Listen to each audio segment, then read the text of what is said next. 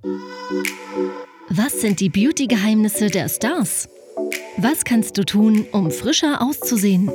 Und was hilft gegen Zellulite? Herzlich willkommen bei deinem Beauty Doc Podcast mit Dr. Nils Freitag. Wenn dich die Themen Schönheit, Ästhetik und Kosmetik auch so faszinieren, bist du hier goldrichtig. Freue dich jede Woche auf frisches Insiderwissen vom Profi. Und jetzt ganz viel Spaß mit deinem Beauty Doc.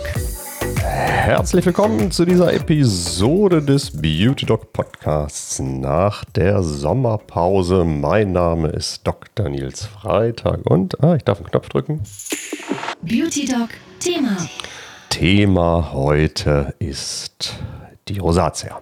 Die Rosatia gehört zu den häufigsten denn Hauterkrankungen überhaupt und ganz viele von uns werden eine Rosatia haben, vielleicht auch nur eine Vorstufe davon, ohne es zu wissen. Mein Mentor Dr. Zeno Baji, der berühmte Dermatologe aus Beverly Hills, geht davon aus, dass ungefähr 85 Prozent der Menschen wenigstens eine Vorstufe der Rosatia haben und wenn du jetzt beispielsweise morgens das Gefühl hast, deine Haut schreit nach Feuchtigkeit oder ist immer besonders empfindlich und du musst eigentlich immer besonders eincremen, damit das endlich aufhört oder du isst vielleicht was Scharfes und bist sofort die rote Tomate am Tisch oder du bist die röteste in der Sauna oder oder oder, dann hast du eine gute Chance, dass auch du eine Rosatia hast. Und auch diese Folge besteht wieder aus drei Teilen. Im ersten Teil erzähle ich dir, wo, worum es sich überhaupt handelt, was eine Rosatia ist, wer sie bekommt, ähm, wie man sie einteilt, was für Symptome man hat, wenn man eine Rosatia hat. Im zweiten Teil erkläre ich dir, wie man die Rosatia konventionell, also wenn wir jetzt zum Hautarzt gehen, behandelt. Und im dritten Teil erzähle ich dir dann, was du ganz konkret tun kannst, um die Symptome zu lindern. Also ganz viel Spaß dabei. Teil 1. Die Rosatia hat auch andere Namen. Manche kennen sie als Akne rosacea, als Kupferrose, sie wird als Gesichtsrose bezeichnet. Früher hat man mal gesagt, ähm, ja, hat man sie auch mal Kupferrose genannt, Kupferfinne oder Rotfinne, das macht man heute eigentlich nicht mehr.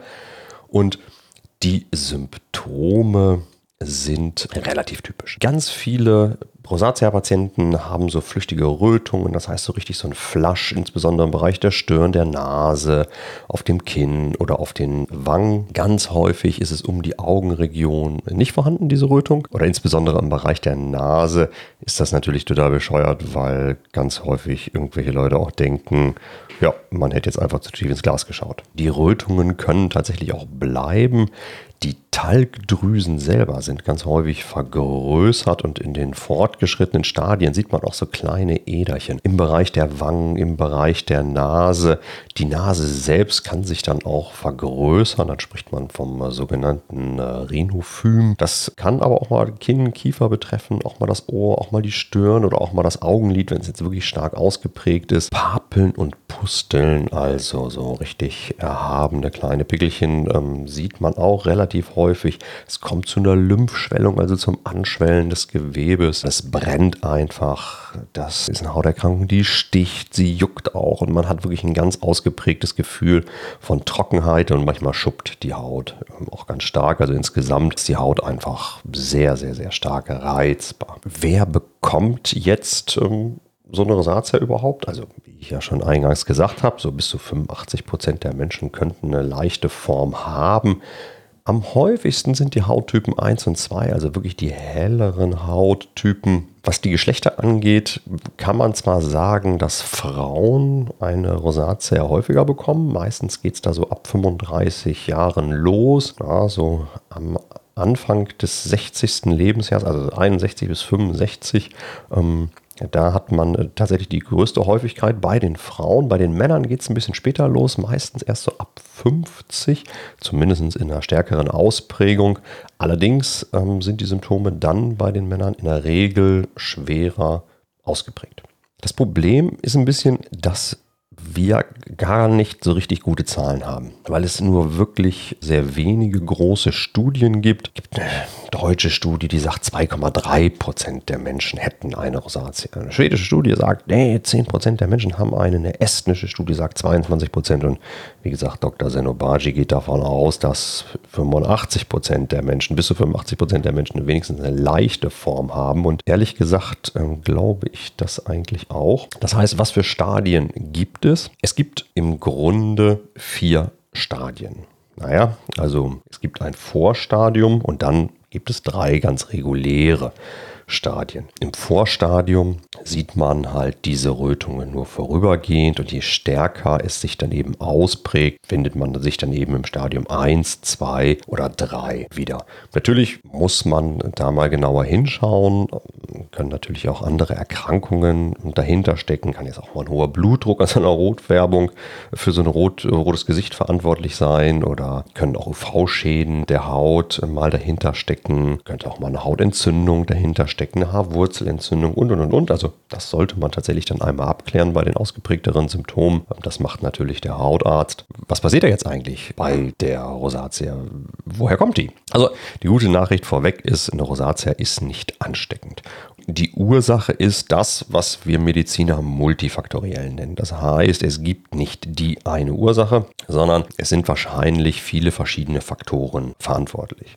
Ja, du merkst schon, ich sage jetzt auch so, ja, wahrscheinlich. Also es ist insgesamt auch wirklich etwas unklar und keiner kann zum jetzigen Zeitpunkt ähm, es wirklich ganz genau sagen. Es gibt ein paar Faktoren, die eine Rosatia eindeutig verschlechtern. Ganz klar ist das zum einen UV-Licht. Ja, das heißt, sich wirklich zu Sonnen, in die Sonne zu gehen, keinen Lichtschutz zu verwenden, das verschlechtert eine Rosatia also garantiert. Es gibt Speisen, die eine Rosatia begünstigen oder auch diesen, diesen, diese Flaschs auslösen. Das sind scharfe Speisen, das sind äh, Alkohol alkoholische Getränke und ganz einfach auch sehr heiße Speisen. Es gibt gewisse Kosmetika, die schlecht sind, also gewisse Seifen zum Beispiel.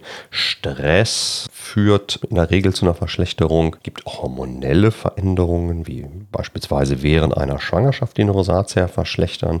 Jeder Temperaturwechsel machen es halt nicht besser. Und es scheint auch angeborene Faktoren des Immunsystems zu geben. Es gibt da gewisse Rezeptoren, die nicht korrekt zu arbeiten scheinen. Und es gibt gewisse gewisse Stoffe, die die Haut produziert, die in vermehrtem Maße ausgeschieden werden. Und auch Rezeptoren scheinen verändert zu sein, also Rezeptoren, die mit dem Immunsystem zusammenhängen. Es gibt gewisse Formen von Nervenentzündungen, die für die Regulation auch innerhalb der Haut verantwortlich sind. Das nennt der Mediziner dann neuroinflammatorisch. Es gibt auch lokale Entzündungsreaktionen auf gewisse Mikroorganismen, die wir alle auf der Haut haben. Zum Beispiel reagiert die Haut der Rosatia-Patienten stärker auf die Ausscheidung einer speziellen Milbenart, die wir alle haben. Der Modex folliculorum heißt diese Haarbalg-Milbe übrigens. Auch die Blutgefäße reagieren etwas anders. Das heißt, auch da scheint es irgendwie eine Entzündungsreaktion zu geben bei den Blutgefäßen. Gewisse Zellen, die Mastzellen, sind da beteiligt und auch die Lymphregulation ist da gestört. Also du siehst, es ist wirklich ein Wust an, an Ursachen.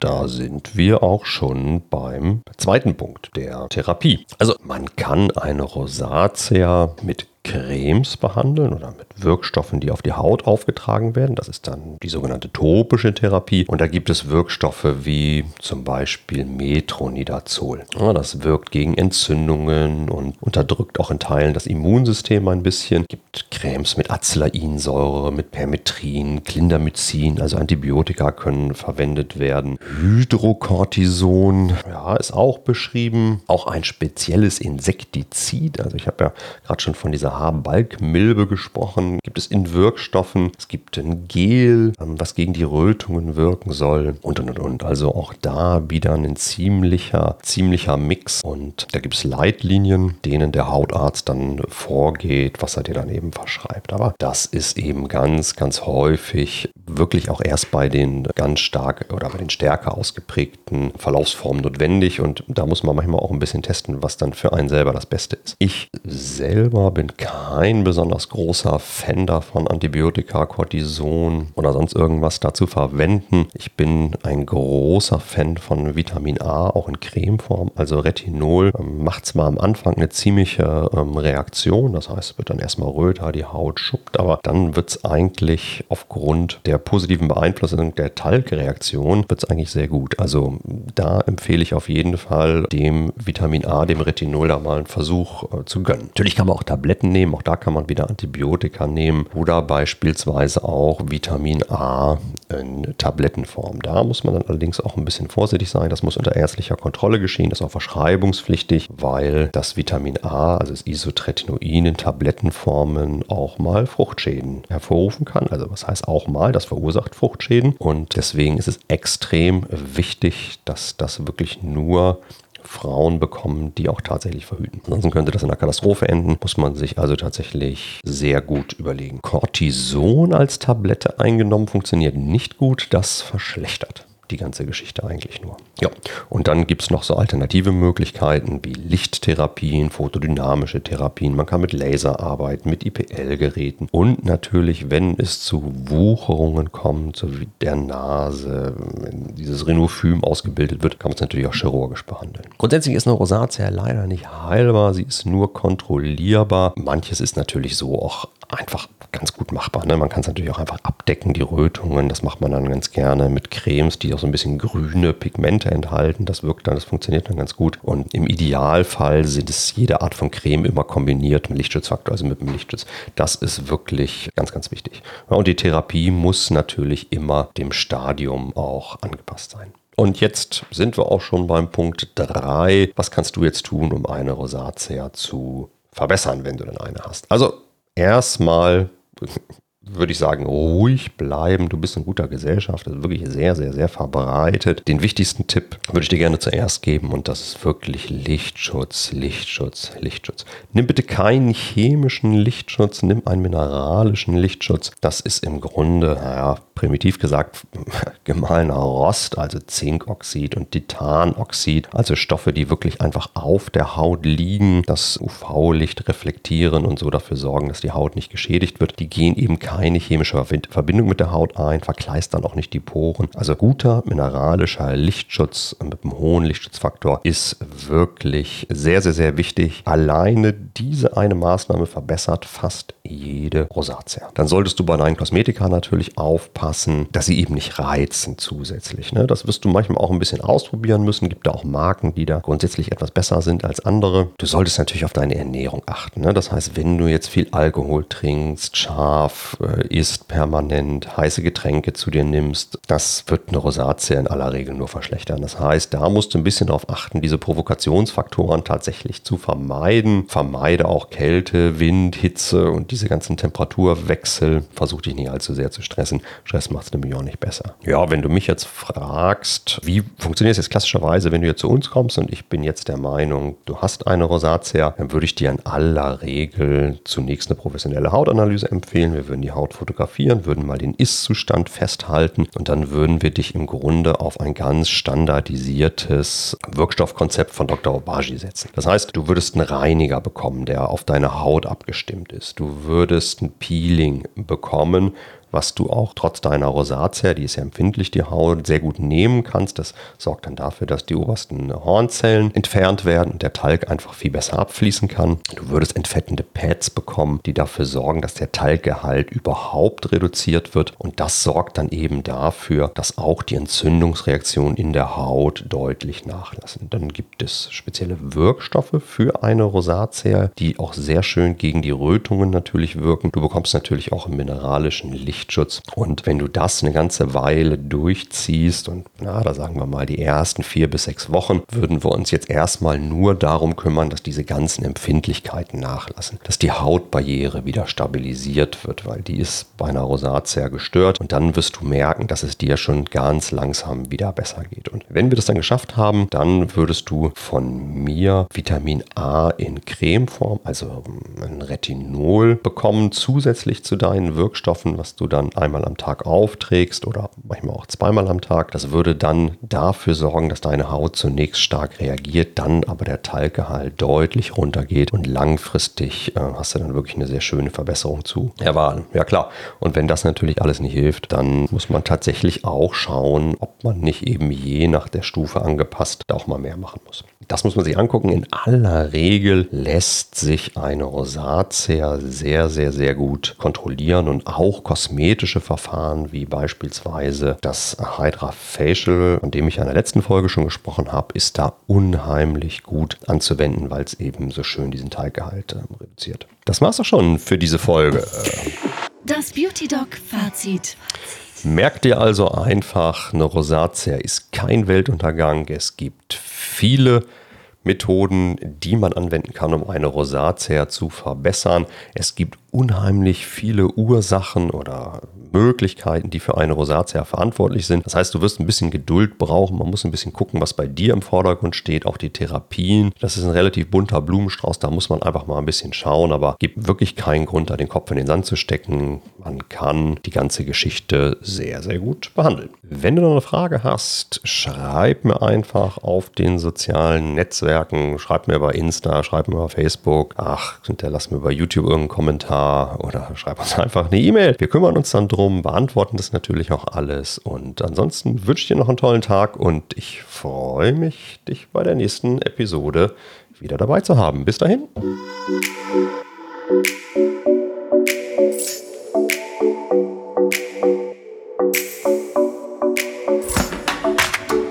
Hat dir der Podcast gefallen? Abonniere ihn jetzt und freue dich jede Woche auf spannendes, frisches Insiderwissen. Der Beauty Doc Podcast mit Dr. Nils Freitag. Dein Podcast rund um die Themen Schönheit, Kosmetik und Anti-Aging.